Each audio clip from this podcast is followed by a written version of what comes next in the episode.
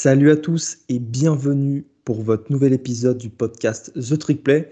Aujourd'hui, nous partons pour faire le résumé de la week 12 de College Football, une week 12 qui a failli basculer dans le chaos. Euh, vous comprendrez pourquoi dans quelques minutes, mais avant ça, bienvenue à Kevin et Robin qui m'accompagneront durant tout cet épisode. Salut les gars.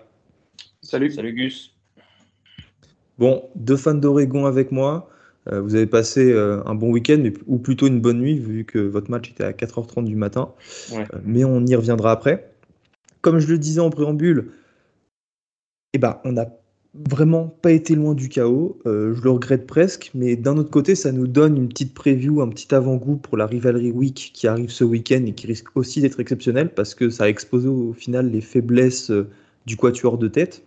Voilà donc la première partie de notre podcast. C'est le quatuor de tête, les quatre premières équipes de l'AP People qui survivent. Alors, je propose de commencer par la première équipe, indiscutable Georgia, qui a battu Kentucky sur le score de 16 à 6. Alors, si euh, le score montre que les Bulldogs n'ont pas dominé, on ne va pas revenir dessus. Juste précisons que euh, Kentucky a prolongé Mark Stoops jusqu'en 2030. Euh, il sera payé 9 millions de dollars par an au lieu de 6,5. Donc, c'est quand même une énorme augmentation et ça traduit bien un petit peu bah, voilà, cette inflation des salaires et notamment en sec. Bah, la conférence va continuer d'avoir de, de, plus en plus de revenus. Et euh, comme tous les derniers euh, contrats signés, le buyout est faible puisque s'il se fait virer, imaginons dès l'an prochain, il ne touchera que 4,5 millions d'indemnités euh, de rupture de contrat, ce qui est très très peu, surtout quand on regarde celle de Jimbo Fisher. Tiens, par exemple, Jimbo, de Jimbo Fisher, Texas AM a eu toutes les peines du monde à battre UMass à domicile dans un stade vide ce week-end sur le score de 20 à 3. On passe à Ohio State. Ohio State qui se déplaçait du côté de Maryland, match où était Helio, et les Buckeyes ont eu vraiment du mal euh, à remporter cette rencontre. Euh, la décision s'est faite dans les derniers instants. Je laisse la parole à qui, les gars? Bah écoute, je vais, je vais en parler un peu. J'ai regardé le, replay du match parce qu'il y avait de, euh, il y avait d'autres matchs qui m'intéressaient un, peu plus et en fait, j'avais pas vu le score. Donc, c'est vrai que c'est un peu dommage quand il y avait 33-30. Euh, dans les dernières minutes, je me suis dit en fait, il y a vraiment moyen de faire quelque chose. Euh, donc comment, en gros, comment ça se passe? Maryland tient vraiment tout le match, vraiment à deux doigts de l'upset, hein, surtout avec une. On a vu les vidéos d'Elio et surtout de, ce qu'il nous a raconté. Ça avait l'air d'être vraiment une, une, des ambiances incroyables et c'est pour ça qu'on aime le collège football évidemment. En gros, après un bon Tolia Togobaloa, hein, quand même, qui, qui, fait une prestation à l'image de sa saison qui est, euh, qui est très correcte. Euh, en réalité, en fait, euh, dans, le, dans le, dernier quart-temps, il y a un drive de Maryland qui se conclut par, il me semble que c'est un fumble 6 ou un pick 6, en gros, qui était à 33-30 et qui forcément, bah, du coup, ça, ça amène du, bah, ça amène des points en plus gratuitement et du coup, Maryland ne peut pas rattraper. Ouais, sur le drive, euh, sur un des derniers drives, vous avez l'occasion de, repasser devant le score. Mais même juste avant ça, il y a eu un fait de jeu litigieux avec, euh, vous savez, une troisième tentative. Euh, je crois que c'était une réception de Marvin Harrison Jr. Mhm. qui semblait avoir touché le sol, ce qui a provoqué la fureur du stade de, Maryland des supporters. Mais ouais, sinon, ça s'est joué justement sur cette action où Tolia semble s'être blessé. On a eu très peur à un moment.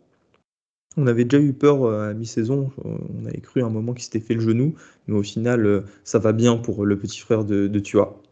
Mhm.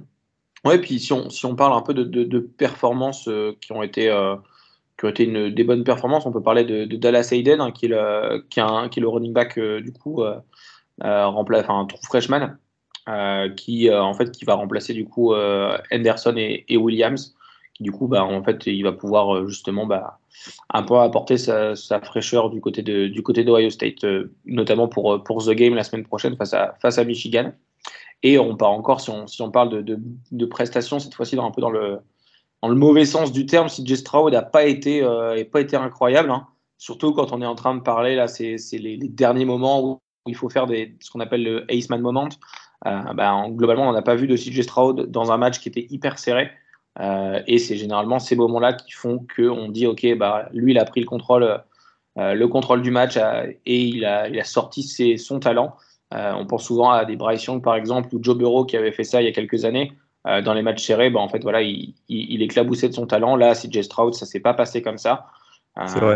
Donc, je pense que là, ça remet également en, course, enfin, en question la course pour le Iceman. Complètement, je, suis d'accord avec toi. Je, trouve que, bon, vous allez comprendre au fil de l'épisode, mais il y a eu plein de, de faits, de, de jeux, en fait, euh, de, nouvelles circonstances pour euh, les, euh, les runners du Iceman, hein, Enden Hooker, Blake Corum, Drake May, etc., qui fait qu'aujourd'hui, on n'a pas un mec qui se détache vraiment. Et bah là, ça promet encore des dernières semaines superbes. Ouais, je suis totalement d'accord. Et mais du coup, encore une fois, le, score final 43-30, ça, je trouve que le score final ne relève pas forcément la dureté du match pour Ohio State.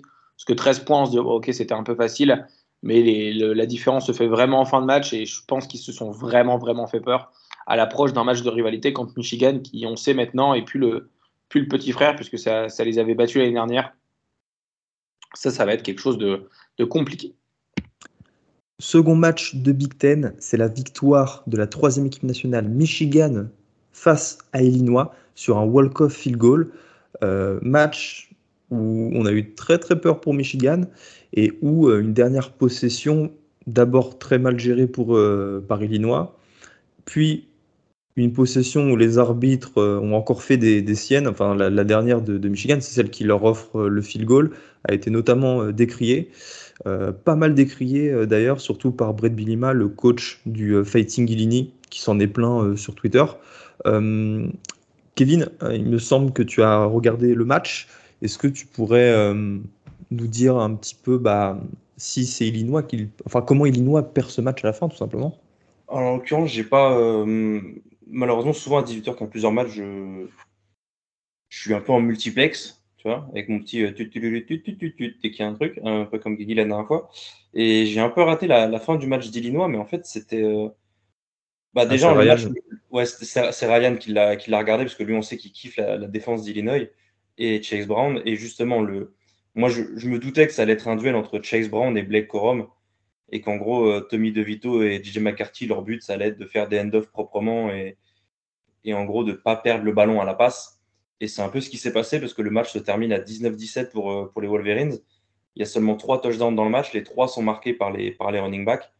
Donc Chase Brown qui finit à 29 courses, 140 yards, 4,8 de moyenne et les deux TD d'Illinois et Blake Corum, 18, 108 yards, 6, de moyenne et un TD. Le seul de Michigan, Michigan qui met quand même un TD et 4 field goals pour gagner ce match. Et ouais, en fait, sur la dernière possession, alors si je dis pas de bêtises, ce que je me souviens que, Ryan disait, euh, c'est qu'en fait, quand Illinois décide de punter, déjà la décision de punter, et pas en sachant que tu n'as pas vraiment grand chose à jouer pour Illinois, tu limites autant le jouer et clôturer le match. En fait, ils jouent un peu petit bras ils décident de punter. en fait, quand ils mettent leur équipe de punt, Michigan se retrouve à 12 sur le terrain. Et je crois qu'ils sont en, euh, quatrième et peut-être 4 ou, 5, en fait, une distance où si jamais ils ont un, un flag contre Michigan, ils ont une première automatique. Et en fait, le long snapper et le punter d'Illinois de, ne réagissent pas. En fait, ils, voient le mec sortir du terrain. Il n'y a personne qui réagit pour snapper la balle et avoir un, free play, donc le first down et clôturer le match. Donc ils puntent. Et là, Michigan, il remonte, il gagne euh, yard après yard. Illinois, il joue prevent, ce qui est jamais euh, mon grand kiff quand tu mènes que d'un seul point et que l'adversaire donne un field goal. Surtout avec un adversaire qu'on a déjà mis trois dans le match. Et il y a ce fameux play où, où Bilema s'est plaint que, fait, ils sont, ils sont il y a deux receveurs sur la gauche, ils jouent une petite screen. Et euh, Robin euh, est bien placé pour le savoir parce qu'avec Oregon, on se les fait, on fait flaguer deux ou trois fois en début de saison. Et en fait, il, il joue une flat derrière et donc le mec catch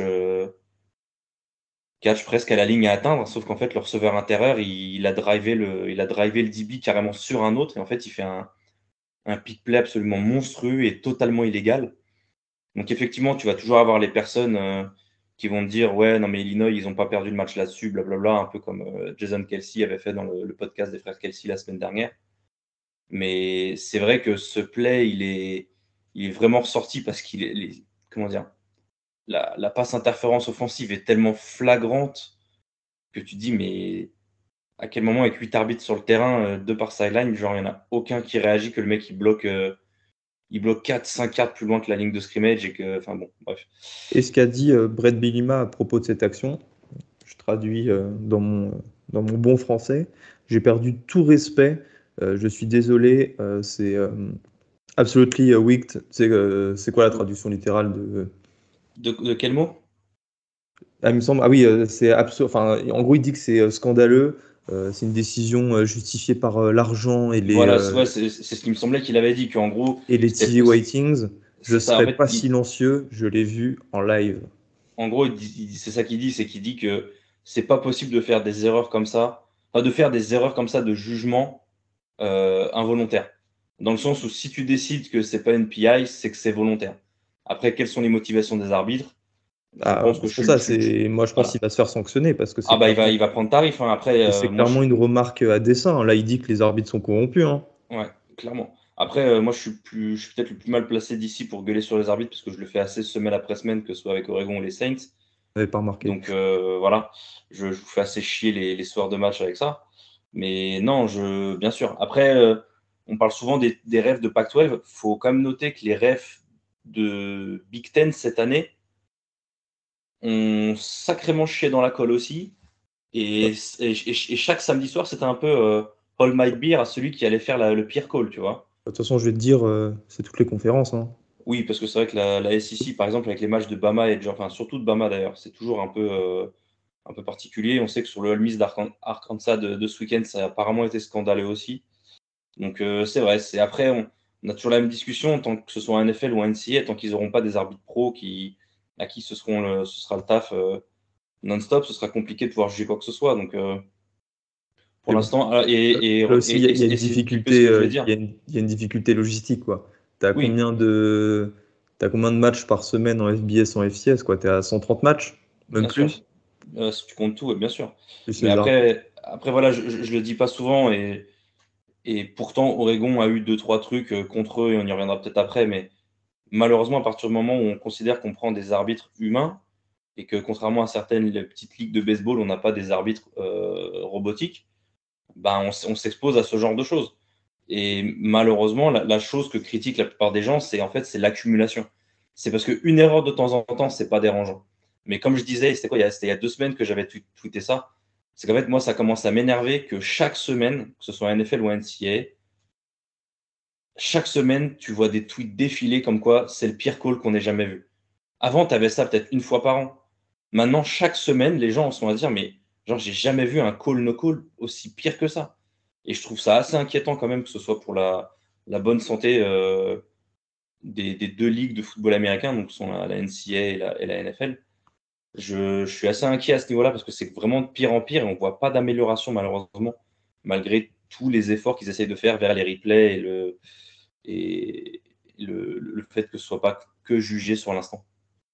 Bref, ces deux victoires de Michigan et Ohio State nous permettent d'avoir pour la première fois depuis 2006 et la cinquième fois de l'histoire euh, un The Game cette, semaine pour la Rivalry Week entre deux équipes invaincues. Hein.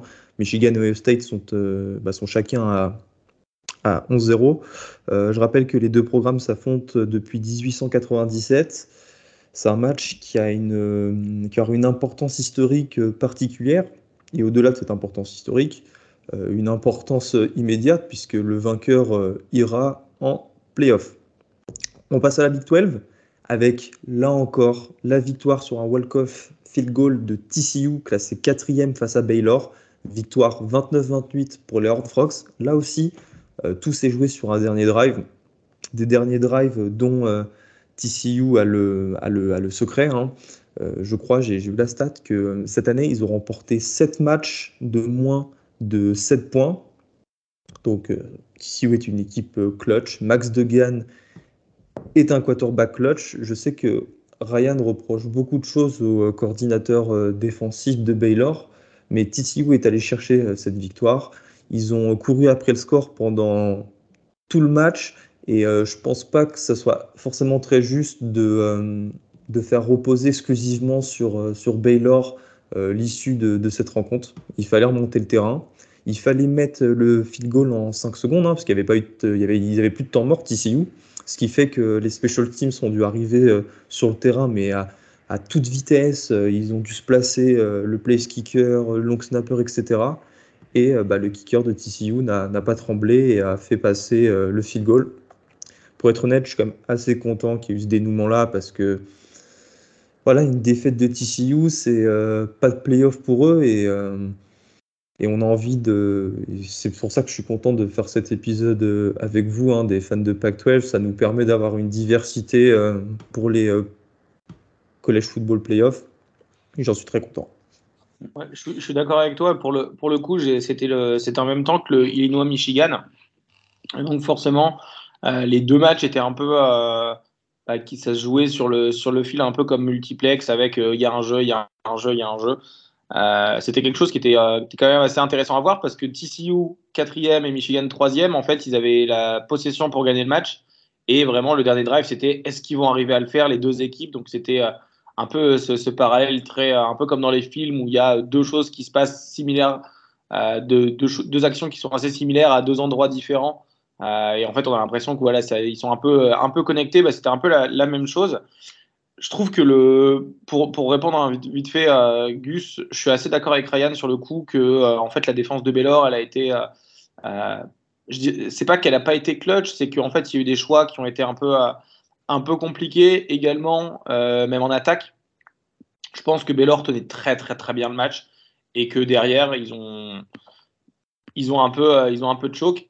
Et TCU, ils sont spécialistes en fait. Je pense que les, les, les faits sont là, les deux, les deux marchent. En fait, le, le fait de se dire que bah, TCU derrière, ils ont poussé et que Baylor n'a pas réussi à, arrêter, ça alors que tout le match, ils avaient réussi à le faire. D'ailleurs, dernier drive qui était, euh, assez bizarre. Euh, en gros, ils avaient plus de temps mort. Enfin, ils avaient, il, restait un seul temps mort pour euh, moins de 50 secondes à jouer, il me semble. Et ils ont brûlé un temps mort hyper rapidement. Et ensuite, ils ont fait presque que de la course. Donc, je pense à Max Degan qui fait une petite course d'une vingtaine de yards. Ensuite, il passe au running back pour faire, euh, faire 3-4 courses et euh, se mettre en position plutôt que du coup de, brûler le temps mort euh, à la fin et de, de set up le, kicker. En fait, ils font une course à genre 15 secondes de la fin. Ils font sortir tout le monde, ils font rentrer l'équipe, l'équipe spéciale et ils mettent le field goal. Et ça, c'est quelque chose dont, l'entraîneur parlait juste, juste avant. En fait, c'est quelque chose, généralement, en tant qu'équipe de, college football, on ne s'entraîne pas à faire ça. En réalité, euh, une à deux fois dans l'année. Et en fait, eux, ils s'entraînent euh, toutes les semaines à faire ce genre de choses. Et je pense que ce que tu dis, Gus, euh, c'est une équipe de quatrième carton, de comeback de quatrième carton, c'est dans leur identité. Et en fait, ils pratiquent cette identité-là de dire, OK, même si on est derrière, eh ben, en fait, on fait tout pour être parfait dans le dernier carton. C'est-à-dire qu'en fait, je ne sais pas si vous avez vu, hein, mais dès qu'il y a un joueur qui est à terre, tout le monde sur place, au bon endroit, il, repasse directement la balle à l'arbitre plutôt que de faire le chase Claypool où tu prends un first down, il reste 15 secondes et tu commences à faire, euh, à faire une danse au milieu du terrain. Globalement, en fait, ils sont très disciplinés sur les fins de carton, enfin sur les fins de, de match. Et je pense que c'est ça qui, donne cette identité à TCU de, euh, d'équipe de comeback parce qu'ils s'entraînent à faire ça tout le temps. Euh, donc moi, j'ai trouvé ça euh, hyper impressionnant et assez bizarre à la fois. Euh, donc c'était quelque chose à, noter quand même qu'ils s'entraînent à faire ça, à faire des choses un peu bizarres, mais ça réussit. À voir si, notamment en playoff par exemple, s'ils restent quatrième, ils vont se prendre Georgia. À voir si ça va pas être trop dur de faire un comeback dans le quatrième carton. Et juste, je vous pose une question. Max Degan, euh, est-ce que ça rentre dans la course au Iceman avec euh, bah, déjà une saison invaincue de TCU, dont euh, bah, en fait il est le, leader, hein, il, est au Rennes. Il met encore 380 yards, il me semble, 327 yards, pardon. À la passe, il en met une cinquantaine à la course, dont des moments hyper clutch. Un TD à la course, un TD à la passe. Est-ce que vous, c'est un peu une sorte de Iceman moment pour lui de mener l'équipe de TCU à, à la victoire et certainement au playoff euh, s'ils gagnent leurs deux prochaines semaines. Clairement, si tu me permets, euh, avant de donner du coup la parole à Kevin s'il a quelque chose à dire, c'est qu'en fait Max Degan est le titulaire depuis, de TCU depuis sa saison freshman en 2019. Donc le mec, il a quand même plus d'une quarantaine de matchs dans les pattes. Et là, comment ne pas le mettre dans la course quand tu es à 11 victoires et 0 défaites euh, d'une équipe d'une des meilleures équipes offensives du pays, tu es au poste le plus important, donc qu'on vienne pas me dire que c'est pas lui le, responsable. Et ses stats sur l'année, c'est 2858 yards, 26 touchdowns pour seulement 3 interceptions. Si je rajoute ses stats à la course, bon, c'est un peu moins bien cette année. Je ne sais pas pourquoi il est que à 291 yards et 5 touchdowns, plus les arguments que tu viens de, donner, euh, notamment sur ces fins de match, pour moi, Max Degan est un front, enfin, front runner. Il fait partie des front runners pour le Iceman et ça ne m'étonnerait pas du tout de le voir à New York euh, parmi les trois finalistes. Ouais. Euh, peut-être qu'il gagnera pas et je pense que c'est. c'est pas, grave, honte, mais tu peux pas, ne pas le foutre dedans. Mais au moins, il est dans, pour moi, au moins, il, est, il arrive dans le top 3 parce que déjà, TCU, de base, c'est pas, pas une équipe que tu attends en playoff et que ça soit, pour moi, tu dois récompenser également le, le collectif sur ça et le fait de mener, d'être un peu, à, on va dire, les, les, les ballons d'or, les, les, années de Coupe du Monde, en, si on doit faire un parallèle avec le soccer. Euh, en fait, généralement, le ballon d'or, c'est celui qui amène son équipe le plus loin possible. Euh, à part soit il gagne, mais par exemple, on pense à Cannavaro à l'époque de Zidane. Euh, bon, certes, il y, y, a un petit scandale avec ça, mais globalement, en fait, il l'a eu parce que c'était le meilleur joueur de son équipe qui allait loin. On pense à Modric à l'époque de la Croatie le meilleur de joueurs de l'équipe qui allait loin. Alors qu'il y a d'autres joueurs qui le méritent également. Donc je pense que c'est un argument qui, joue dedans. Euh, après, moi, si jamais on doit choisir un quarterback, euh, je mettrais Bonix, évidemment. Euh, et Kevin, certainement, il n'a pas le choix que de mettre Bonix également. Mais je pense qu'il y, y, a manière d'être, si TCU continue de gagner et va en playoff, pour moi, il fait partie des trois. Les quatre premières équipes de l'AP People étant évoquées, on va passer aux deux prochaines qui peuvent dire définitivement adieu aux playoffs de college football. C'est Tennessee et UCLA. Je vous propose de commencer avec Tennessee, South Carolina. Euh, les Volunteers étaient classés 5e à l'AP People et sont partis euh, perdre à euh, Columbia, ouais, je crois que c'est Columbia, South Carolina, sur un score mais fleuve de 63 à 38. Alors, il y a plein de choses à dire euh, sur ce match. La première, c'est que c'est la fin de saison pour Enden Hooker, qui s'est fait euh, les ligaments euh, croisés du, du, genou gauche. Ce qui signifie, je crois en plus, il n'a même plus d'éligibilité pour jouer avec Tennessee, que c'est donc la fin de sa carrière universitaire. Lui, maintenant, voilà, son avenir s'écrira en, en, NFL. Je suis assez triste parce que ça l'élimine pour moi de la course au Iceman et il nous a sorti une saison tellement exceptionnelle. Il, il a été le quarterback de l'un des plus beaux matchs de l'histoire de ce sport face à Alabama. Donc voilà, un, petit peu triste. Maintenant, si on doit parler du match, les gars, c'est waouh, quelle performance offensive de South Carolina. Euh, il me semble même qu'ils avaient plus de, assez de feux d'artifice à la fin du match parce qu'ils les avaient tous utilisés pour euh, les touchdowns. Euh, et surtout, en fait, moi, ce qui m'a impressionné particulièrement, et après on parlera, je vous laisserai parler de Spencer Rattler, c'est que South Carolina n'a jamais été en position, n'a jamais couru après le score en fait. Là, ils se sont pas détachés à la fin. Euh, tout au long du match, ils ont mené avec une avance de 14 ou 21 points. Et dès que Tennessee revenait, et bah, tout de suite dans la foulée, ça, bah, ça marquait sur, euh, sur le drive suivant. Je crois qu'à un moment du match, en 5 drives, ils avaient inscrit 5 touchdowns.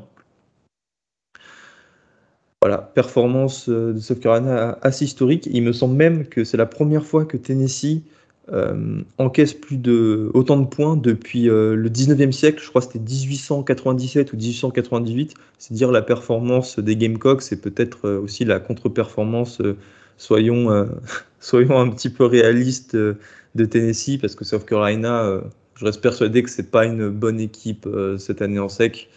ils ont galéré. ils sont fait d'ailleurs éclater la semaine dernière par, par Florida, qui est pas très très bon cette saison.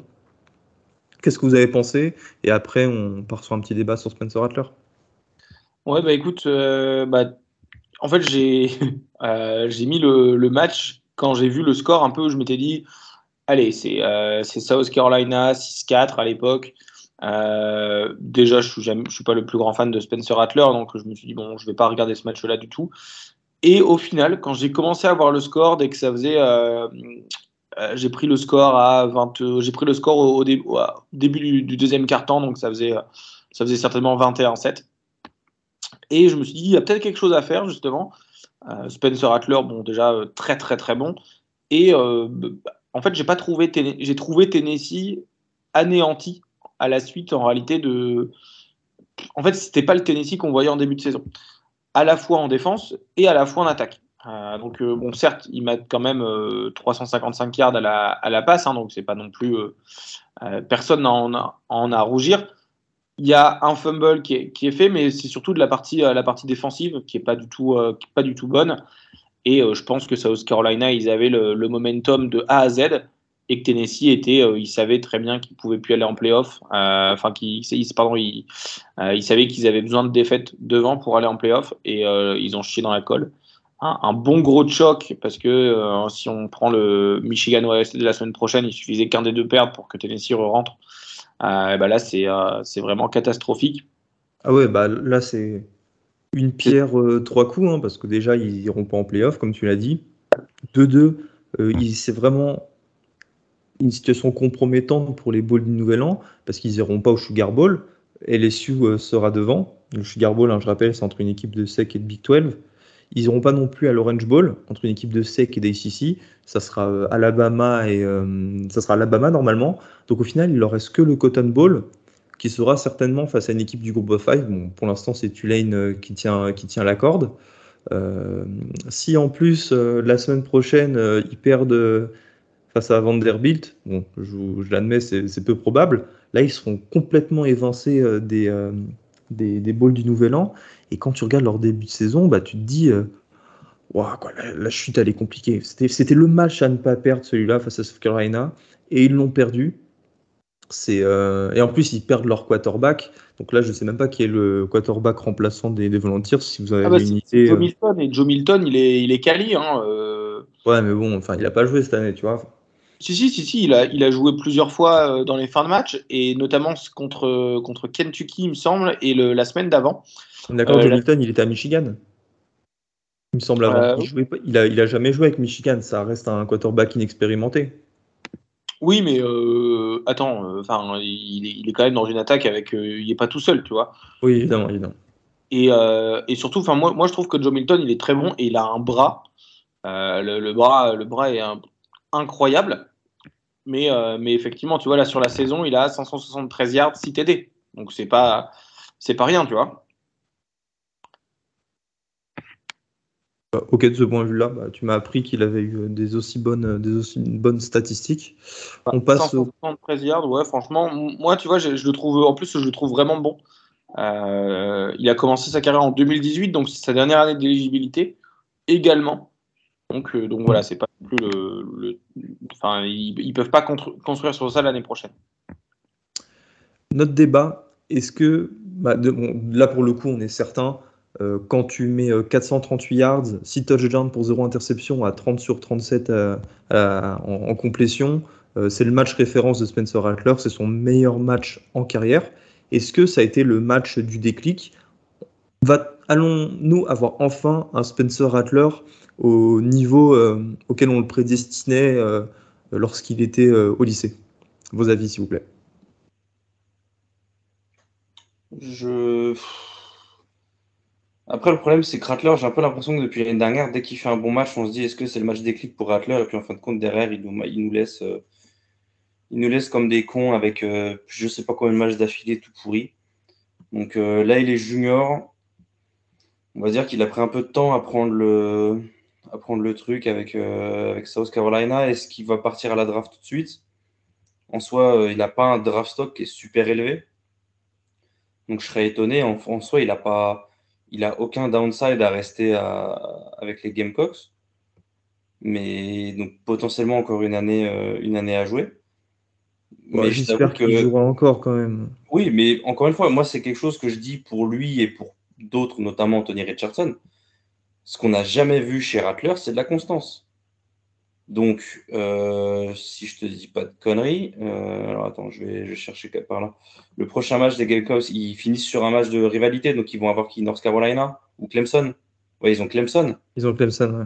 Ah, s'il est capable de faire un match, et je dis, je parle pas de refaire un match à, 438 yards et 6 TD, hein, mais de faire un bon match de quarterback de SEC contre la défense de Clemson, bah ouais, peut-être qu'on dira, et un bon ball game, bien sûr, pour finir l'année, bah ouais, on dira que peut-être que Spencer Rattler a, eu un déclic. Maintenant, euh, depuis qu'il a commencé à Oklahoma, on n'a jamais vu ça, quoi. Il n'a jamais été capable de, d'enchaîner des matchs qui nous ont, qui, qui ont fait, comme tu le disais, qui ont fait ne serait-ce que espérer qu'il puisse éclairé du, du, niveau qu'il avait en high school. Ok, du coup, tu es pessimiste. J'ai plutôt tendance bah, à. Je ne vais pas dire que je, suis pessimiste. Non, tu es réservé, réservé. Je, suis réservé dans le sens où, comme, comme ce que je dis depuis le début de l'année, j'attends juste un minimum de constance. Et ensuite, on en reparlera. Robin, est-ce que tu as un autre avis que Kevin? Et si ce n'est pas le cas, on passe au match suivant. Moi, de ceux qui, ceux qui suivent le podcast depuis, euh, depuis sa saison freshman à Rattler, vous savez que je suis l'ennemi numéro un à l'époque, euh, comme Guigui avec, euh, avec Jake Fromm. Euh, moi, c'est quelqu'un que j'aime pas du tout, à la fois le personnage, à la fois le joueur. Je trouve qu'il est trop dangereux. Euh, pour, pour le coup, de toute façon, c'était euh, sur la saison, c'est 8 touchdowns, 10 interceptions. bon, certes, il en lance pas cette année, mais on voit qu'il y a vraiment un problème. Et cette semaine, il m'a fait, il m'a fait mentir. J'ai apprécié le voir jouer, déjà de 1. Et il marque 6 touchdowns dans un match, alors que sur la saison, il est à 8.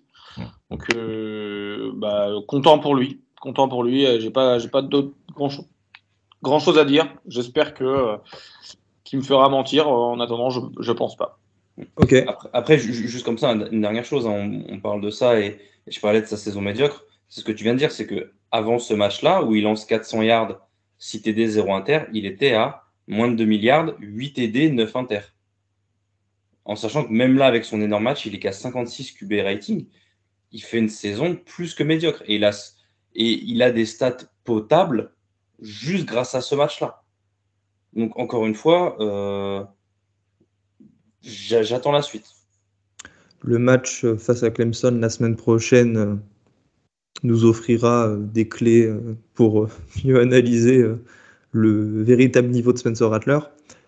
En parlant d'un quarterback qui, pour le coup, a un niveau de malade et dont on est sûr, on en est sûr en fait, c'est Caleb Williams euh, le quarterback du USC nous a encore sorti un match exceptionnel face à UCLA dans une rivalité. USC qui était classé 7e a battu UCLA classé 16e à ce moment-là sur le score de 48 à 45. Ouais, c'était bah, le match qu'on attendait dans la Pac-12. Hein. C'était celui qu'on attendait depuis le début. On savait que USC n'avait rencontré qu'une seule vraie, équipe, c'était Utah et il s'était fait taper. UCLA, euh, avait, avait fait une bonne saison en soi derrière, euh, derrière Charbonnet et, Didier et avait s'était fait surprendre la semaine dernière contre Arizona. Et là, alors je sais pas, j'ai vu que euh, Thompson Robinson était blessé au pouce droit, donc son pouce de lancer. J'ai pas vu si c'était au début du match ou si c'était les suites d'une d'une blessure de la semaine dernière. En tout cas, ça l'a vachement handicapé sur la fin du match. Euh, il finit avec des stats qui sont pas top. Il finit à trois interceptions, dont celle qui, qui scelle le match à la toute fin. Euh, mais il y a deux choses à retenir sur ce match. C'est premièrement Austin Jones, le running back de USC, parce qu'on a, on a beaucoup parlé de la blessure de, de Travis je crois qu'il était à Stanford avant. Je te confirme ça tout de suite. Oui, c'est ça, c'est ça, j'en suis sûr. sûr. Ouais, c'est ça, il était à Stanford entre, depuis 2019. Et voilà, c'est USC qui était un peu. Euh, quand on voit le nombre de touches que prenait, euh, que prenait Travis Dye, c'était un peu comme sa dernière saison en Oregon après la blessure de Verdel. Quoi. C'était, il était sur presque tous les snaps et puis c'était un peu leur, métronome. C'est lui qui donnait autant d'espace à, à, Caleb Williams dans le passing game après. Et ben en fait, il y a Austin Jones qui est rentré, il finit à 21, 21 courses, 120 yards, 5,7 de moyenne, 2 TD. Et en fait, il a permis à, à ce, jeu à la passe de USC avec les play action de se développer.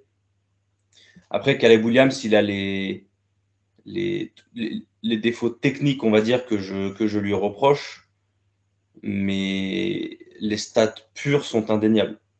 Il finit encore à 32 sur 43, 470 yards, 2 touchdowns, une interception. Euh, j'ai regardé le, replay. L'interception, si je ne dis pas de bêtises, elle est dégueulasse par contre. Il faudra que, que, je remette les yeux dessus. Euh, mais euh, je pense que moi, il y a un truc qui m'énerve et on, en parlera sûrement après.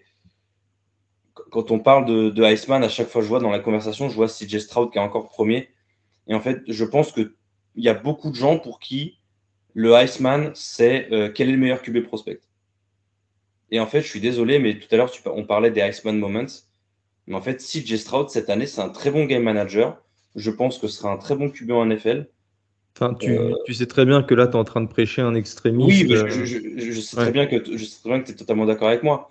Mais je suis désolé, mais CJ Stroud, cette année, je ne vais pas dire qu'il est chiant à avoir joué, mais un peu quand même, quoi. Alors que, alors que Caleb Williams, alors outre le fait qu'il claque euh, presque 500 yards à chaque match depuis, euh, depuis un mois et demi, mais après, c'est aussi le fait qu'il ait une O-line qui est un peu K1K et il soit obligé de sortir de sa poche, de lâcher des passes en courant vers la gauche, en appui sur un pied avec un bras en l'air en train de jouer à Twister.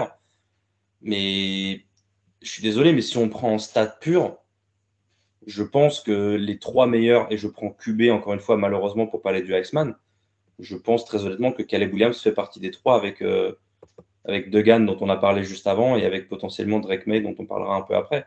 Si, euh, et je pense que le, Dark Horse, entre guillemets, ce serait Corum, parce que malheureusement, Hayat va tellement, va tellement subir la blessure de Hooker et la, la défaillance de Tennessee, ne serait-ce que même pour le Biletnikov. Donc euh, voilà, Caleb Williams, pour moi, statistiquement parlant, si pour ceux qui se basent sur les statistiques pour le Iceman, c'est un contender, mais de, folie. Pour moi, c'est limite le frontrunner. Et du coup, USC s'impose euh, dans un match où à l'inverse de Oregon-Utah, où c'était plus euh, personne voulait gagner. Et là, c'est vraiment personne voulait céder. Les équipes, elles sont vraiment rendues coup pour coup.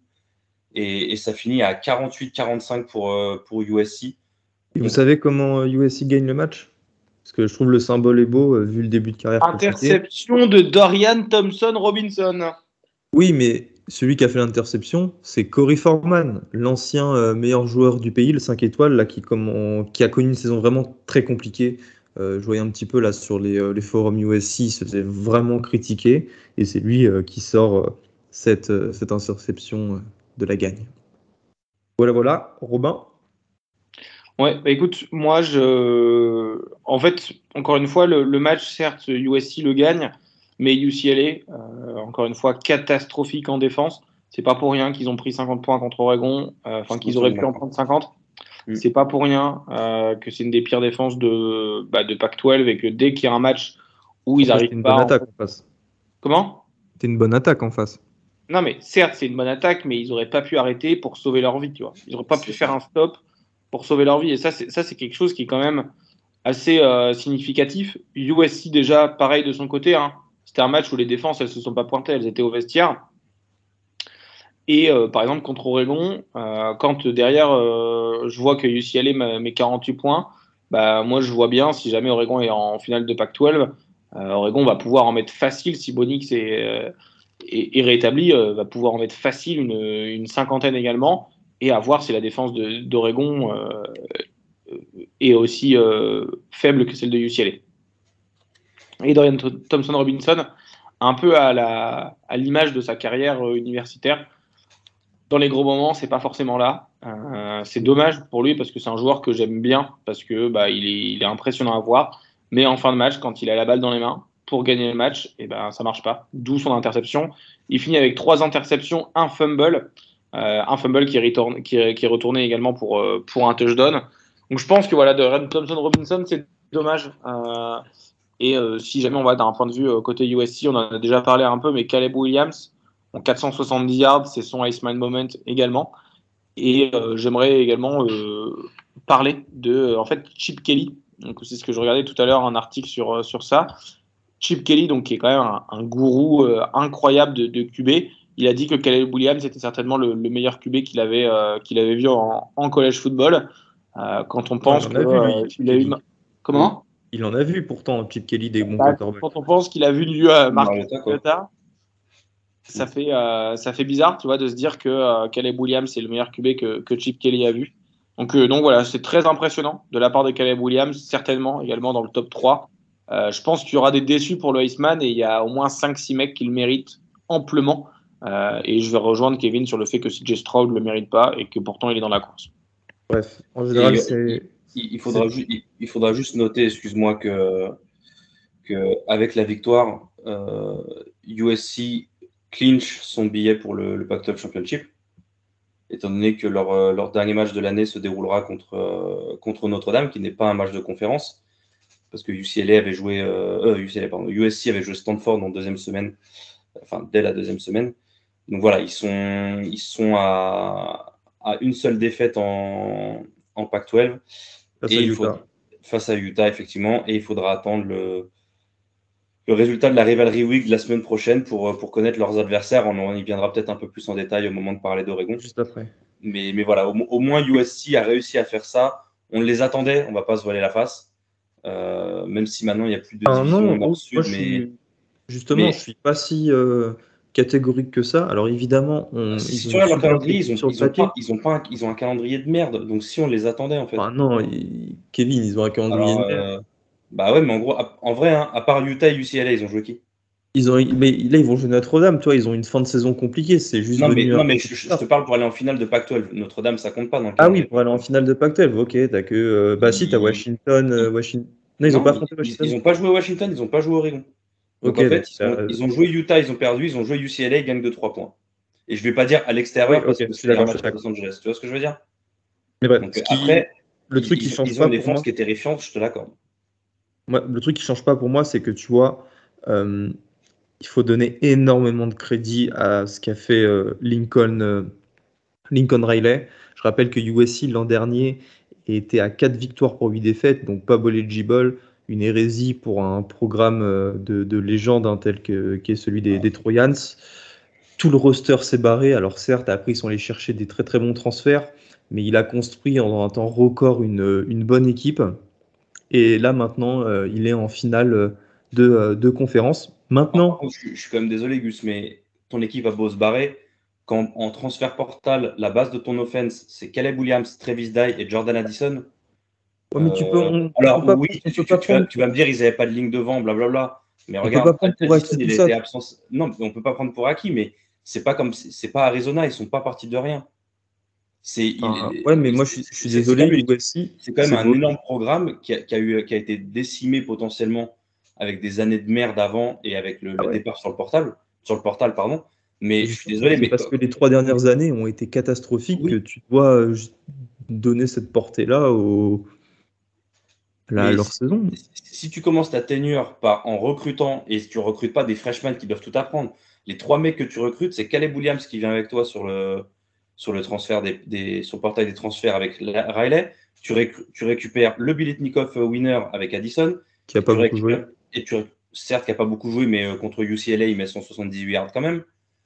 Et Travis Dye, qui jusqu'à sa blessure était, je pense, le, le running back le plus underrated de CFB. Donc, voilà, c'est ils ont une défense avec Gentry, leur, euh, leur Mike, qui fait 6-6 ou 6-7 là. Pareil, il se blesse au cervical, mais il fait un début de saison phénoménal. Bon, après, ils ont, ils ont après, là, pour le coup, ils ont Figueroa. Ils ont, la ils ont quand même un roster qui n'est pas, pas immonde. La, la, défense de USC, je crois, est la 103e euh, meilleure du college football. Donc là, pour le coup, c'est vraiment une. Ils ont plein de playmakers, ils créent des turnovers, mais ils encaissent 40 points par match. C'est un peu la, c'est un mm. peu le, gros questionnement de cette saison, la défense du USC, parce que quand tu regardes certaines stats, tu te dis non, c'est pas possible, les mecs doivent gagner, euh, doivent prendre 15 pions par match, mais non, ils arrivent à en prendre. Euh, je regarde les moyennes, mais attends, je crois que j'avais les trucs sous les yeux. Ils en prennent 25 contre Arizona State, ils en prennent 28 contre Stanford, ce qui est scandaleux, je suis désolé. Ils perdent avec 43 points contre Utah, ils en prennent 37 contre Arizona, 35 contre California, je suis désolé, c'est scandaleux aussi. Donc, euh... tu, enfin, tu peux pas. Enfin, on, va passer à la suite parce qu'on s'est dernier sur USC, mais enfin, c'est le propre de toutes les équipes. Quoi. Il n'y a pas une équipe qui euh, qui a pas de défaut, qui a pas de, euh, oui, mauvais côté dans sa saison. d'accord. Puis surtout, enfin, encore une fois, on, on, y vient juste après, mais je suis mal placé pour parler d'une bonne attaque et d'une défense de merde quand, euh, quand on est supporter d'Oregon. Bon, Bref, USC a son destin entre les mains pour aller en playoff. Ça, c'est ce qui est sûr, c'est euh, ce que la défaite de Tennessee leur permet. Euh, maintenant, il faudra battre Notre-Dame la semaine prochaine au Coliseum, un match de rivalité qui sera euh, vraiment à suivre. Hein. C'est l'un des meilleurs Notre-Dame USC là, de ces dix dernières années. Ça sera à 1h30 du matin, donc je vous invite tous à regarder ce match-là après l'Iron Bowl. Et il faudra certainement aller remporter aussi la finale de Pac-12 pour se qualifier au Canton Bowl euh, non, c'est quoi déjà les deux bowls? Je crois que cette année, c'est l'Orange Bowl et le Fiesta Bowl. Bref, on passe à North Carolina. North Carolina qui a subi un upset dégueulasse face à Georgia Tech. C'est leur euh, première défaite face à une équipe euh, ACC cette saison. Hein. Ils ont déjà perdu face à Notre-Dame. Et Notre-Dame, même s'il y a un partenariat avec l'ACC, reste une équipe indépendante. Alors pour vous faire un petit peu le, résumé du match, on va être rapide. Hein. Georgia Tech était mené 17-0 dans le second quart-temps. Et après, a quand même réalisé l'exploit d'encaisser zéro point face à cette excellente attaque de North Carolina pendant toute la seconde mi-temps et d'inscrire 21 points. Le jeu du match, euh, c'est le ballon droppé de Josh Downs dans euh, la end zone. Alors, je ne sais pas si vous avez vu la vidéo, mais le touchdown était, tout fait et c'est vraiment inhabituel de voir Josh Downs faire ce, genre d'erreur. Maintenant, c'est une erreur qui coûte le match aux Tar Heels et euh, qui les fait bien reculer à les People. Est-ce que vous pouvez me dire à, quelle place ils sont dans les People, s'il vous plaît? Drake May sort une fiche à 202 yards, 0 touchdown et une interception à 16 sur 30 à la passe. C'est son plus mauvais match de la saison. Heureusement, ça n'aura pas d'incidence hein, sur euh, la course à la finale euh, d'ACC, puisque euh, North Carolina est déjà qualifié. Hein. ils sont qualifiés depuis la semaine dernière. Ils affronteront à Charlotte Clemson. C'est aussi la fin des espoirs d'Aceman pour lui. On, en a déjà parlé, donc je ne veux pas qu'on en reparle, mais on disait à quel point pour lui c'était important de faire une fin de saison en boulet de canon pour un petit peu euh, masquer euh, son absence de Daceman euh, Moment. Et sinon, du côté de Georgia Tech, bah maintenant voilà, 4 victoires et 3 défaites depuis que Brenke a pris la, tête du programme. Hein, c'était le coach de la line il a remplacé Geoff Collins, je vous rappelle, qui a été viré en septembre. Et surtout, bah, les Yellow Jackets ont remporté deux matchs face à des équipes classées. Il me semble que c'était face à Pitt, si quelqu'un peut revérifier une fois, s'il vous plaît. Et là, maintenant, face à North Carolina, euh, c'est cool parce qu'ils vont pouvoir euh, construire euh, sur une bonne base. Ça va... Cette victoire va leur permettre de garder des joueurs. Et j'ai hâte de voir quel sera l'avenir pour cette équipe de Georgia Tech qui est toujours à la recherche d'un coach. Du coup, euh, j'ai checké, euh, North Carolina, ils sont passés 15e. Euh, ils ont perdu 5 places, quoi, les people. Euh, et effectivement, la Georgia Tech, ils ont perdu contre. ils ont gagné contre Pitt. Sur le score de 26-21. Tu avais donc tout à fait raison, Gus. Alors, par contre, j'ai un. Moi, j'ai 18e sur le People. Effectivement, j'ai 18e. T'as dû, regarder sur le coach en premier, je pense euh, Effectivement, effectivement c'est 18e, pardon. Il passe de la 13e à la 18e place. C'est ça. Maintenant, on va passer euh, à euh, la Pac-12 et la Big 12. et la Big 12 avec deux matchs en particulier, c'est le Oregon-Washington et le Texas-Kansas State.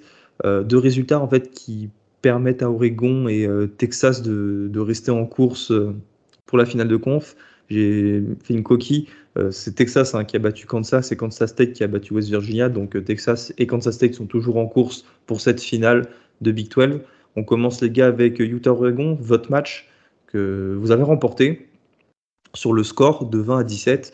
Mm. Utah était classé 10e et vous étiez classé 12e. Bah Rob, euh, vu que, étais, vu que tu l'as regardé en direct, vu que je me suis endormi comme une grosse merde, je vais te laisser, je vais te laisser parler du match et je viendrai après.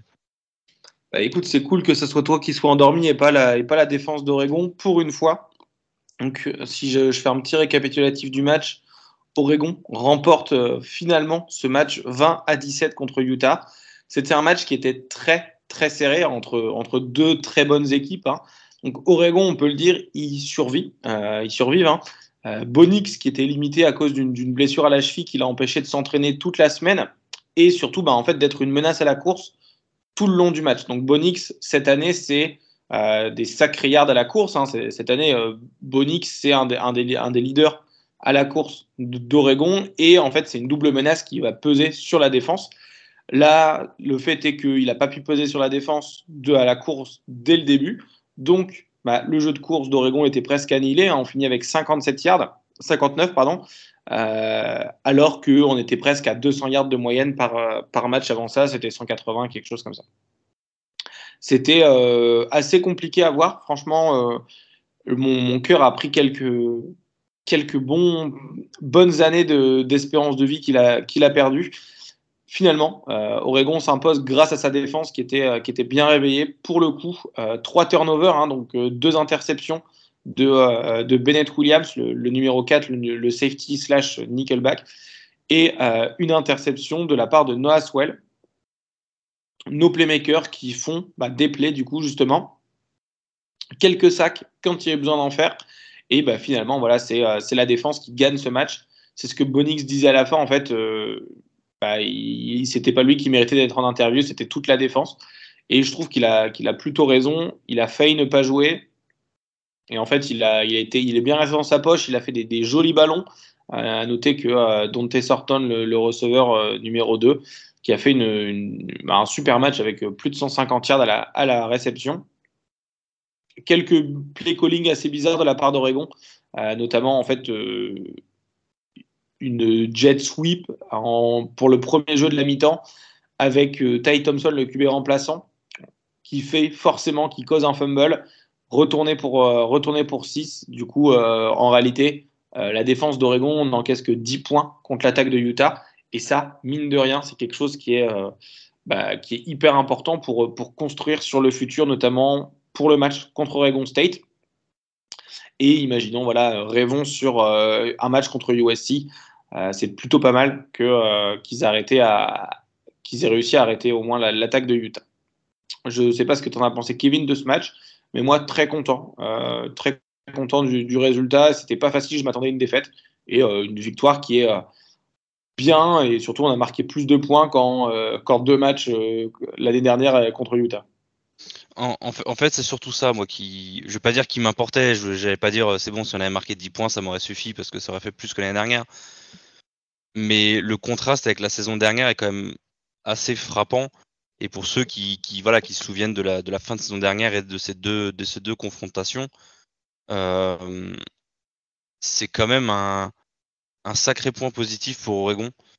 Le fait de, de l'encaisser que 17 points, et donc, euh, comme tu l'as dit, euh, plus ou moins que 10 points, entre guillemets, et, et, de, de, marquer des points en sachant que, voilà, comme tu l'as dit, Bonix était blessé.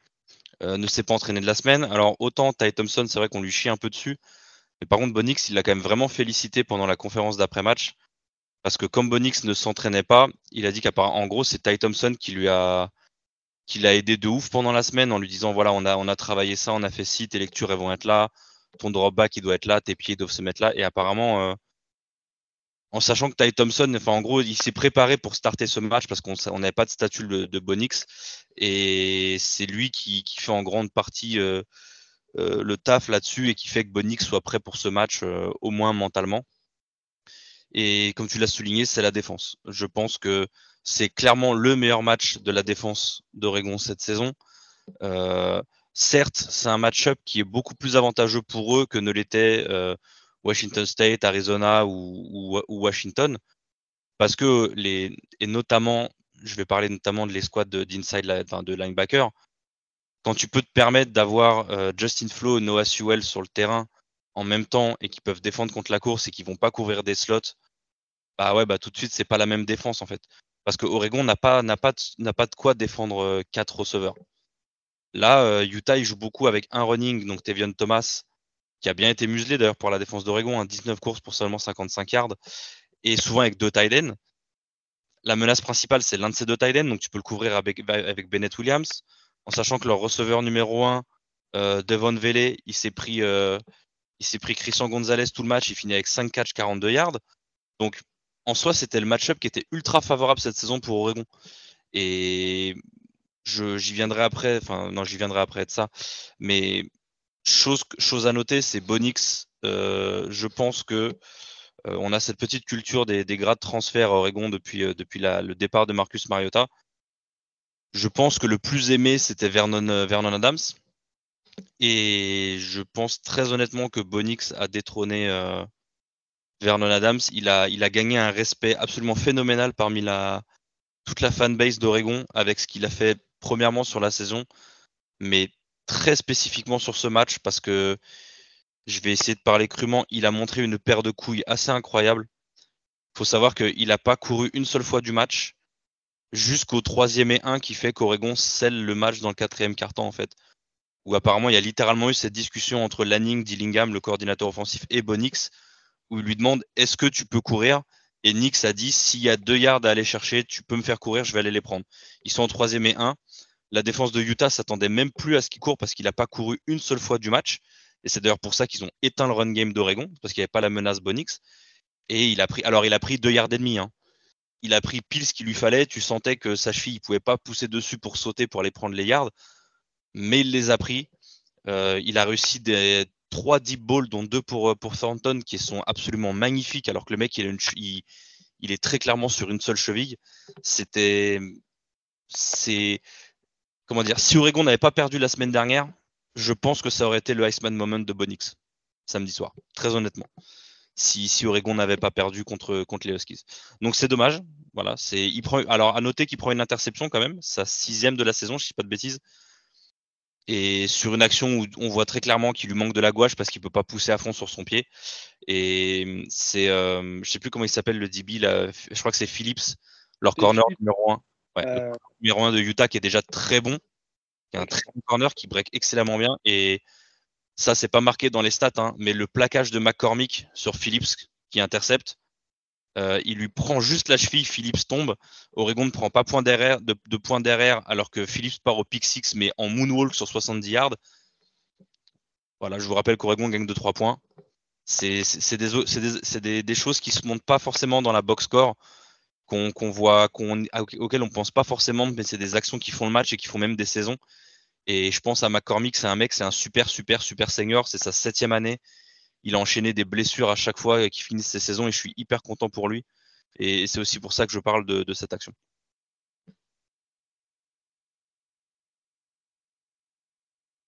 Plus rien à dire les gars sur Oregon. Euh, Kevin Juste un dernier petit truc. Euh, Oregon devra à son, destin entre les mains. S'il gagne contre Oregon State euh, la Civil War la semaine prochaine, il n'y a pas de question à se poser sur ce qui se passe sur les autres terrains. Oregon sera en finale de Pac-12 Championship. Très bien. Euh, Washington a battu Colorado, c'est ça? 54-7. Euh, aussi, ils peuvent se qualifier pour la finale, mais il faudrait qu'Oregon perde si je le déduis bien. C'est ça. Alors, en fait, c'est il y a un nombre. Après, c'est des tiebreakers. Le cas le plus simple, c'est Oregon bat OSU, point barre, fin du game. Pour que Washington se qualifie, il faudrait que eux battent Washington State pendant la Apple Cup et qu'Oregon perde. Et après, pour, je crois que UCLA et Utah ont encore une infime chance mais il faudrait trois résultats en particulier et ensuite il y a une règle de tiebreaker qui rentre en, lice. Donc c'est un peu compliqué. Mais euh, oui, Washington a. Voilà, globalement, globalement, ça joue entre Oregon et Washington parce que. Voilà, c'est ça. Euh, bah, parce que derrière, il faut que Colorado batte une équipe. Euh, non, c'est Cal. En gros, il faut que Cal batte, il faut que Cal batte UCLS, ce qui est improbable.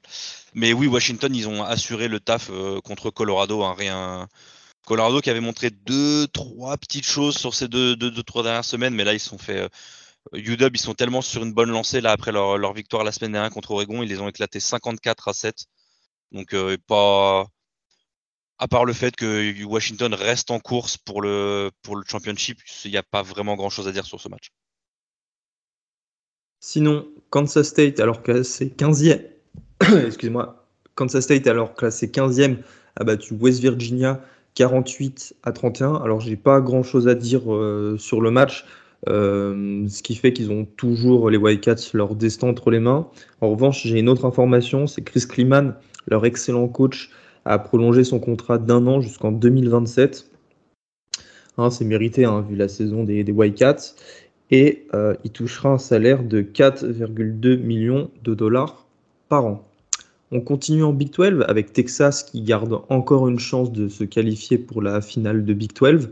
Euh, les Longhorns ont battu Kansas, ont battu, ont écrasé Kansas plutôt sur le score de 55 à 14 avec le meilleur match statistique en carrière de Binjan Robinson.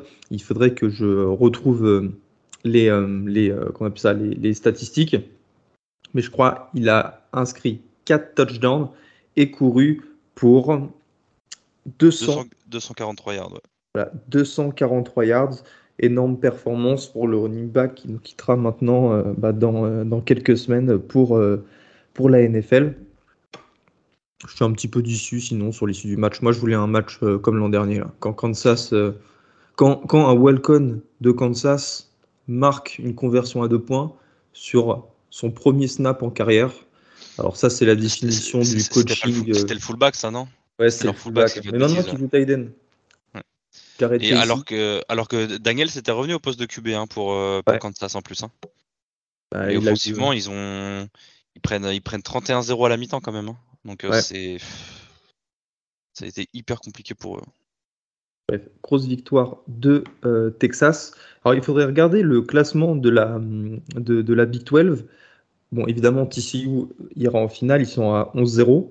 Après, euh, Kansas State est à 8-3, Texas à 7-4 et Oklahoma à, 7-4. Euh, Ce qui fait qu'avec les matchs de la semaine prochaine, si euh, je le déduis bien des matchs, il faut évidemment que, que Texas batte Baylor et que Oklahoma State, que Kansas State perde face à Kansas et qu'Oklahoma State perde face à West Virginia pour qu'ils soient sûrs euh, d'être qualifiés. Enfin, non.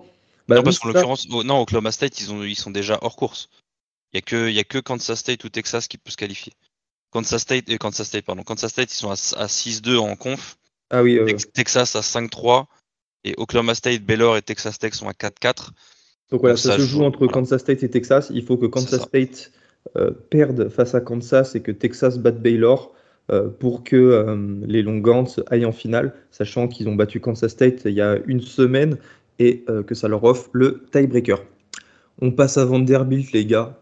Incrédiblé. Victoire de Vanderbilt face à Florida à domicile. C'est leur deuxième victoire consécutive en sec, soit une première depuis 2018. J'ai bien aimé le match. Alors, il faut dire, pour être tout à fait honnête, qu'ils ont eu pas mal de circonstances à leur faveur. Mais euh, c'est ça parfois. Enfin, tu peux pas espérer. Euh, il faut espérer parfois avoir un petit peu de réussite. Je pense pas que ce soit de la chance, parce que Vanderbilt joue bien cette année. Il y a vraiment une évolution du programme. Donc voilà, on va dire qu'ils ont provoqué euh, leur réussite.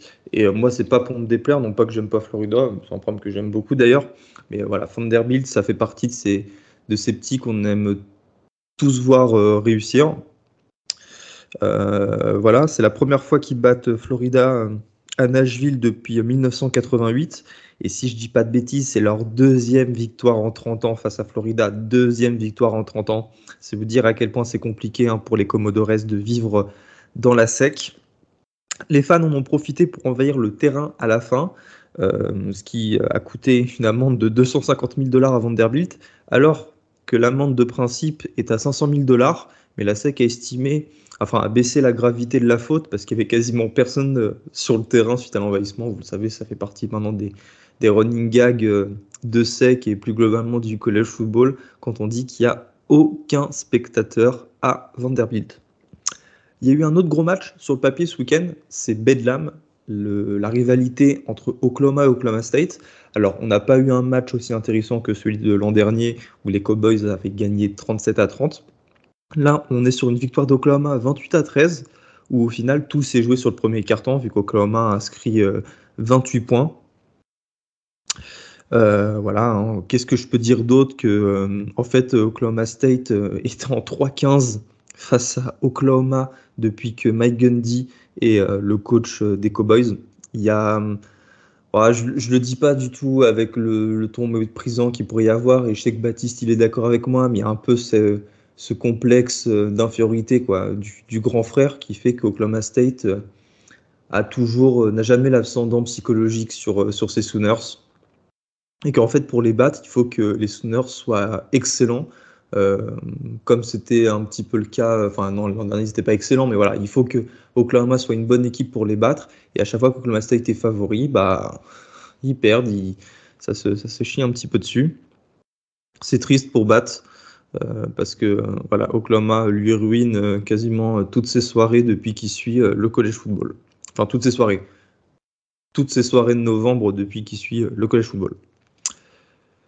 On part en Big Ten West. La Big Ten West, finalement, en fait, on en parle toutes les semaines parce que toutes les équipes se battent entre elles. Le niveau est tellement homogène qu'au final, les, participants, les, potentiels participants à la finale de, euh, de Big Ten euh, change toutes les semaines, puisque Iowa a remporté le Flood of Rosedale pour la huitième année consécutive face à Minnesota sur le score de 13 à 10, grâce à une interception en fin de match qui aurait dû être un pick six, mais les arbitres ont vu un pied en touche. Moi personnellement, j'ai rien vu.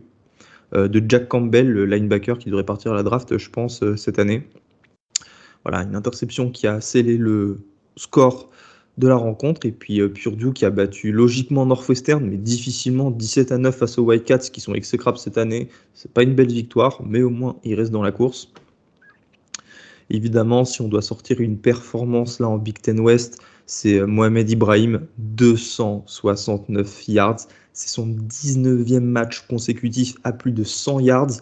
Euh, j'avais regardé les stats, j'avais du mal à trouver, mais je crois qu'aucun running back euh, a sorti une telle performance depuis les années 90. Je vous, mettrai le tweet sur. Euh, enfin, je ferai un tweet sur Twitter parce que là, j'ai pas de, j'ai rien trouvé pour l'instant. Il faut que j'approfondisse mes recherches. Quel joueur Mohamed Ibrahim? Il va beaucoup manquer aux Golden Gophers.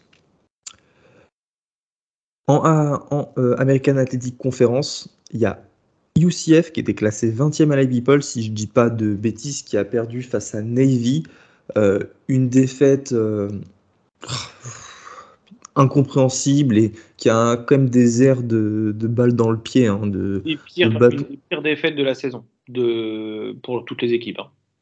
Après, on sait que Navy va un peu mieux là depuis euh, quelques semaines, même s'ils ont un bilan, bah, avant ce match, je crois qu'ils avaient un bilan de 3 victoires et 7 défaites.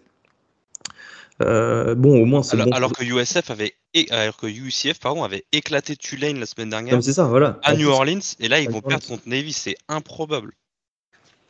Ce qui nous donne un, un superbe scénario euh, la semaine prochaine, puisque euh, Cincinnati, Tulane et UCF vont se disputer euh, bah, le titre, les deux tickets pour. Euh, ah non, même Houston, punaise, bah oui, Cincinnati est en 6-1, Tulane en 6-1, UCF en 5-2 et Houston en 5-2, qui vont se disputer euh, la qualification à la finale d'American Athletic Conference, sachant, et ça c'est trop bien, dans la nuit de vendredi. ah non, je crois que ce sera même à 18h, parce que c'est Thanksgiving. Donc. C'est dans la nuit de jeudi pour Thanksgiving, le Tulane Cincinnati. Ok, ok, bah Tulane affrontera euh, Cincinnati. Là, c'est le match qui enverra l'une de ces deux équipes euh, en finale de conférence. Sinon, UCF affrontera Florida. Ça devrait être une victoire vu à quel point South Florida c'est nul. Et Houston recevra tout ça. En sachant que Tulane et Cincinnati sont classés. 21e pour Tulane et 25e pour Cincinnati. Mérité, c'est la meilleure. Ce qui, ce qui, arrive pas souvent pour. Et, et pardon, et UCF est 20 e Ils ont, ils ont trois équipes dans le top 25 là. non, je crois ils sont passés 25 e il me semble. Ah, alors j'ai. leur défaite face à mis à jour. Ah oui, pardon, c'était, pas mis à jour depuis, effectivement. UCF 25e, Cincinnati 21e et Tulane 19e. En Mountain West, Boise State a obtenu son ticket pour la finale de Mountain West, forcément en battant Wyoming dans une fin de match euh, franchement de folie. Alors qu'il menait 20 à 17, Wyoming euh, récupère euh, le ballon. Il reste quelques secondes à jouer.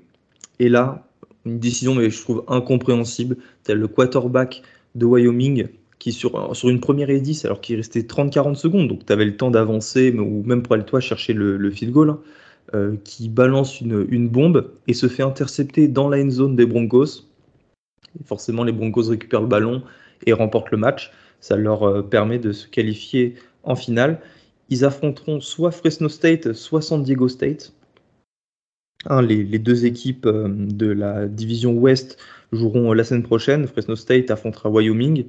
Euh, ce serait comme incroyable que Wyoming offre en deux semaines cette qualification à Boise State.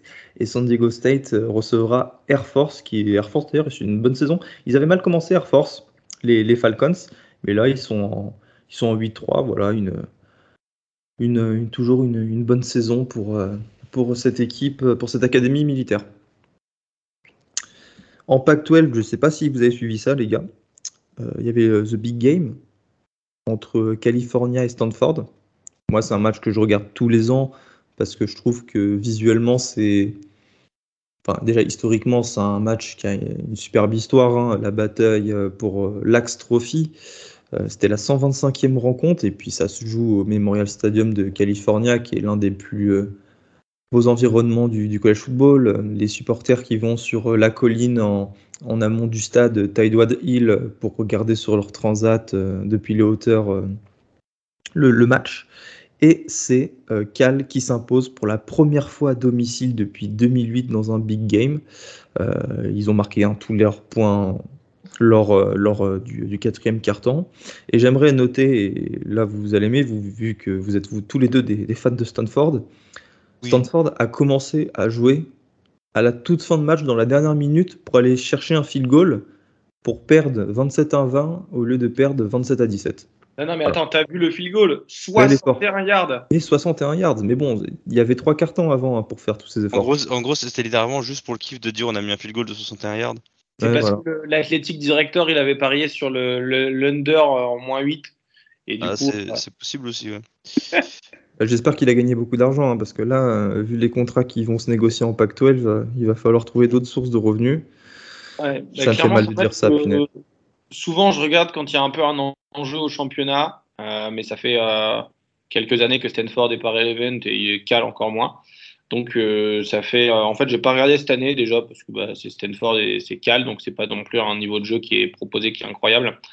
Euh, puis il y avait d'autres choses à faire quoi, mais sinon euh, non, c'est vrai que c'est un match un peu euh, un peu légendaire. on n'a pas parlé du du Harvard Harvard Yale qui est qui est quelque chose qui est, qui est assez légendaire également de ce côté-là. Je pense que c'est à, l'image de ces matchs. Enfin, si ça fait 125 ans que ça joue, si c'est la 125e édition, c'est qu'il y a une bonne raison. Et en tout cas, c'était, enfin, c'est toujours quelque chose de, de pas mal d'avoir un match historique, notamment par exemple pareil que Montana, Montana State ou des choses comme ça. On va bientôt en parler de Montana, Montana State, mais avant ça, parlons des performances de nos Français. Avec le premier touchdown en carrière de Terence Fall, le receveur avec BYU face à Dixie State, avec une course de 25 yards. Vous avez vu le touchdown, vous deux? Ouais, ouais, je, joli touchdown, bien bloqué. Bon, après, c'était Utah State, hein, on va pas se. Voilà. Mais le très bon jeu, il lit bien son bloc, il prend bien le bloc à la fin devant la, devant la goal line. Donc, c'est bon, un receveur, son premier TD en carrière, c'est à la course ça peut paraître un peu bizarre, mais c'est voilà, c'est ça reste un jeu qui a bien été déroulé et, on est très content pour lui parce qu'il n'a pas eu un temps de jeu, euh, temps de, jeu de ouf malgré les, quelques blessures qu'il y a eu en receveur chez, chez les Cougars cette année. Donc c'est cool qu'il puisse, euh, puisse, finir la saison comme ça. Justement, parce qu'à BYU, tu vois, il y a Pukanakwa, Gunnar Romney. Ouais, mais euh, Nakwa a été blessé, pas mal blessé en début de saison. Je pense qu'il aura du temps de jeu l'an prochain. Et il est, il est, que freshman de ce que j'ai entendu, donc oui, je pense. J'espère. Bref, ça c'est un beau truc à suivre. Axel Lebvro qui termine euh, sa saison euh, régulière à Furman en FCS avec ses statistiques. Hein, il a tweeté, allez le suivre sur euh, Twitter. Il a inscrit au total 63 points à 87,5% de réussite pour les field goals et 95,5% de réussite pour les extra points. Mais surtout, son équipe de Furman est qualifiée pour les playoffs en FCS. Alors vous allez me dire, c'est quoi encore euh, cette bizarrerie euh, du, sport universitaire américain? Mais les ce n'est pas comme euh, les playoffs en FCS ne sont pas comme les playoffs en SBS où seulement quatre équipes s'affrontent, puisque c'est un bracket la même façon que la, de la même façon en fait que la March Madness. Il y a à peu près, bon là je vais pas compter parce que vous allez en avoir marre, mais si je dis pas de bêtises, 1, 2, 3, 4, 5 x 4, ah bah non, plus, est-ce qu'il y a des équipes qui ont un tiebreaker? Ouais, bref, il y, a 20 équipes euh, directement euh, qualifiées. Euh, enfin, tu as, 20 équipes dans ce bracket, plutôt, excusez-moi. Et Furman affrontera Elon au premier tour pour ensuite aller affronter Incarnate Ward, qui a d'ailleurs un, running back qui a sorti, j'ai vu ça là dans College Football Final, une performance à 4 touchdowns et presque 400 yards ce week-end. Je vous invite à aller suivre cette rencontre. On va parler un petit peu de FCS, Robin, puisque euh, c'était le dernier match de saison régulière. Et euh, l'ESPN College Game Day était à Bozeman pour le Montana, euh, Montana State. Comment ça s'est déroulé? Bah écoute, c'était. en fait, j'ai regardé ce match justement parce que c'est également un match, un match légendaire. Hein. c'est ce qu'on appelle le Brawl of the Wild donc un peu la, la, la, la, baston de la baston sauvage euh, puis en fait le, le, wild le Montana c'est un peu au milieu de nulle part donc euh, c'est également euh, voilà sauvage le plutôt le dans, dans ce qui est dehors. Voilà en gros Montana State qui bat Montana 55-21 c'était le, le, 121e et c'est surtout quelque chose enfin c'est un match qui est assez qui est assez légendaire. Il y avait de la neige autour du terrain. C'était un des un des moments les plus froids de l'histoire de, College Game Day. Voilà, c'était euh, Montana State a, clairement, euh, clairement dominé euh, le match de, A à Z. Ils ont même tenté des triplés euh, un peu où, euh, en gros, je ne sais pas si vous avez vu Derek Henry avec les, Titans il y a la semaine dernière, où c'est lui qui la... pour un TD. La Montana State la même, alors qu'il y a genre 41-14 ou un truc comme ça. forcément, bah, c'est en quatrième tentative en plus. Il n'y avait pas besoin de le faire, ils l'ont fait pour se faire kiffer et surtout bah, parce que c'est comme toute rivalité d'État, hein, tu as, les bragging rights. Euh, de, en fait, le reste de l'année, tu peux te la péter. Euh, et également, surtout euh, que les, années précédentes, en fait, ça s'était joué bah, assez, durement. Il me semble que c'était Montana qui avait gagné l'année dernière et qui avait privé Montana State de, de il me semble. Enfin, je, suis plus sûr de, ça de l'année dernière, mais globalement, c'était un match qui était, plutôt cool à avoir joué. de la part de, Montana State, c'était bien bien ficelé et les Bobcats voilà, se, se qualifient pour, le, pour les playoffs en étant, euh, en étant numéro 3. Donc euh, ils finissent à 10-1 et 8-0 en, en, Big Sky. Donc, donc voilà, c'est, ils sont a priori ils sont sans défaite depuis les années 70. C'est la première fois. donc donc c'est plutôt cool. C'est plutôt cool pour eux. Puis les, les playoffs FCS, ils vont, ils vont commencer. Ça va nous faire, ça va nous faire du bien. Regarder du, du match, enfin des matchs qui vont être intéressants également de ce côté-là. Je vais vous donner le bracket. Alors, c'est un petit peu compliqué. Euh, c'est pas parce que, par exemple, tu es troisième au classement FCS que euh, tu as le troisième seed. Alors, je vais vous donner les huit premiers seeds. En premier, euh, ouais, les, je crois que c'est South Dakota State, les Jack Rabbits, les gars. Ouais, je crois que c'est ça. Premier, donc, du coup, South Dakota State. Oui, c'est ça. Deuxième, Sacramento State, qui fait une saison énorme.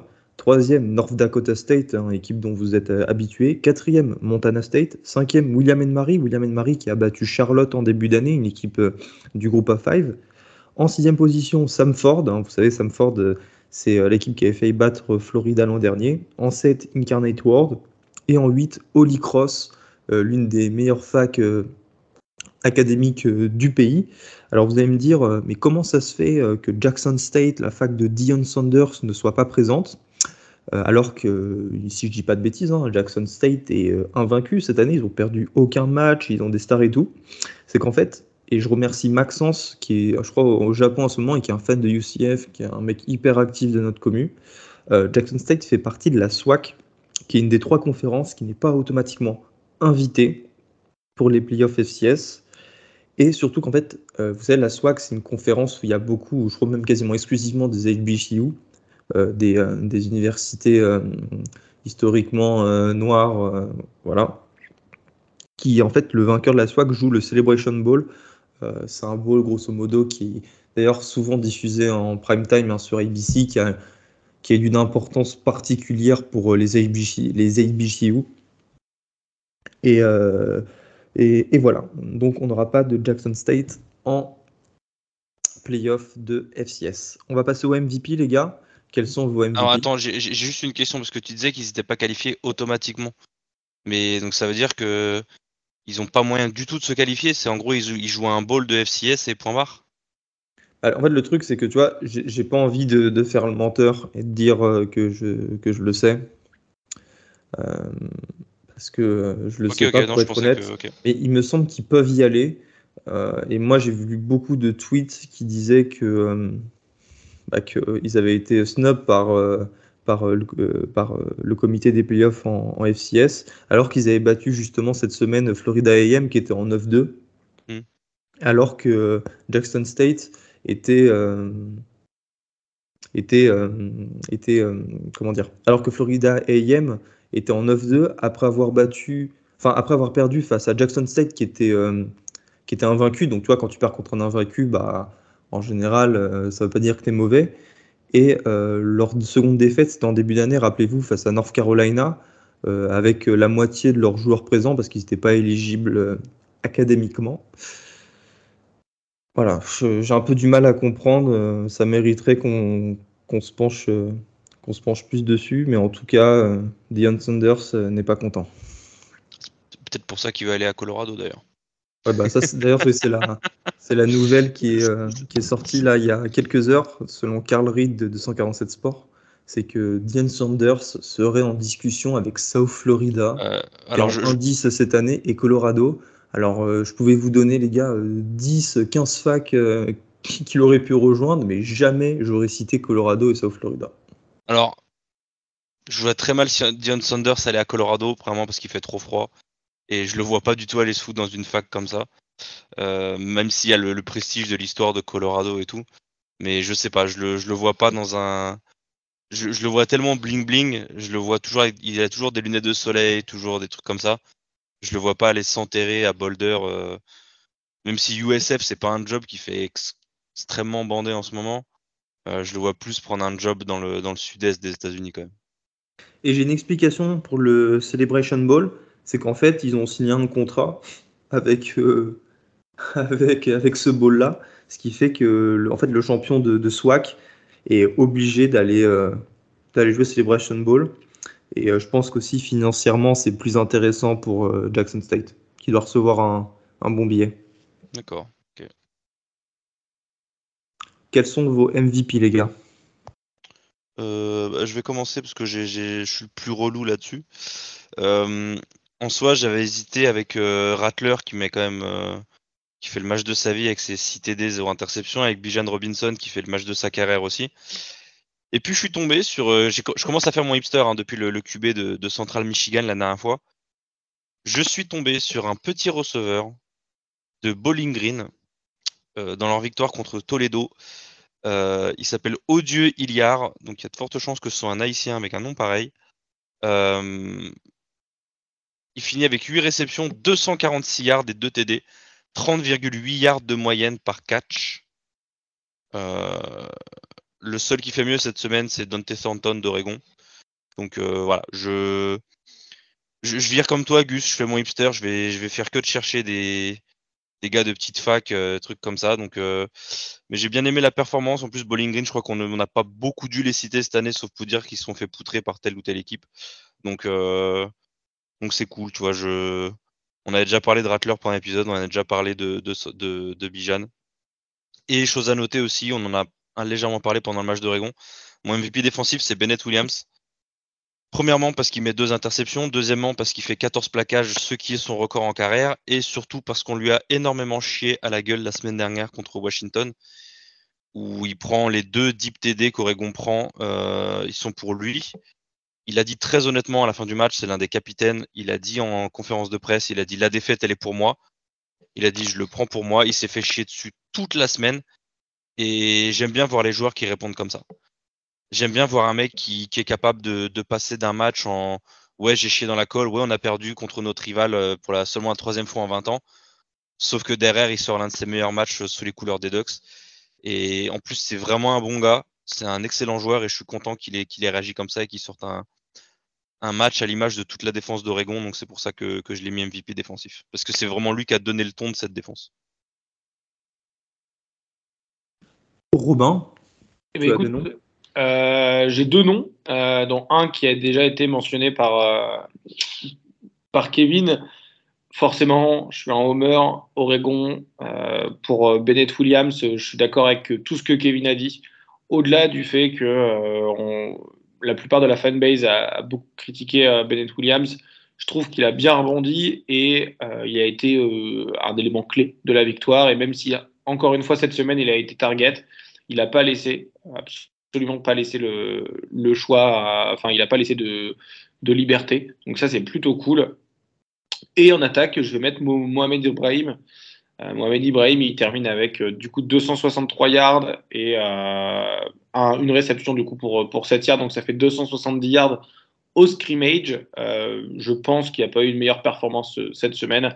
Euh, puis, comme je suis un hater de, de Spencer Rattler, je vais pas le mettre dedans. J'espère que tu vas le mettre Gus quand même pour, pour faire une petite mention de, de lui. Eh ben non, puisqu'on en a déjà parlé. Moi, je pars sur Raheem Sanders, le running back d'Arkansas. Arkansas qui a étrié Ole Miss en 24 portées, 232 yards et 3 touchdowns. Arkansas qui obtient euh, par l'occasion euh, son ticket pour un bowl. Je crois qu'on a tout dit, à moins que vous ayez des choses à rajouter. Non, on a, on a fait un tour relativement complet. Juste, euh, n'oubliez surtout pas de regarder le college football la semaine prochaine.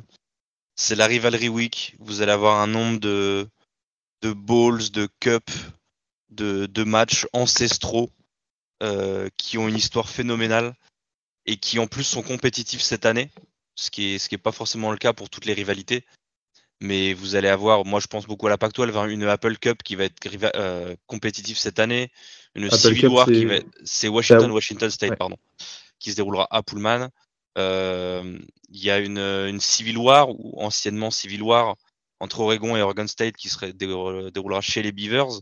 Là aussi les, les Beavers sont enfin compétitifs mais il y a, y a, plein d'autres matchs. Il y a le, on en parlait tout à l'heure, le South Carolina Clemson. Il y a toutes les, tous les matchs de rivalité. Euh... Ah, tu veux que je t'en dise d'autres? Bah, euh, hein. en, en, en, en, tout cas, sur les rivalités régionales, on va dire, parce qu'après, tu as des rivalités comme le USC euh, Notre-Dame qui sont un peu différentes.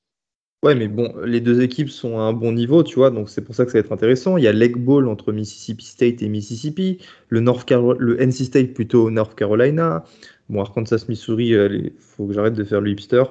Il y a le Florida, Florida State qui va être aussi très intéressant. Euh, il y a quoi d'autre? Il y a le Michigan, Ohio State. On l'a même pas mentionné, mais ça, le, Michigan, Ohio State, euh, les deux équipes à 11-0, avec le dicton célèbre malheur aux perdants. Virginia, Virginia Tech qui sera certainement très émouvant. Euh, la Governors Cup entre Louisville et Kentucky, le Wake Forest Duke. Duke et Wake Forest sont deux bonnes équipes cette année, c'est un match hyper intéressant. Le Minnesota-Wisconsin, les deux équipes vont mieux. Bon, Auburn-Alabama, Auburn c'est tellement nul que ça sert à rien de regarder.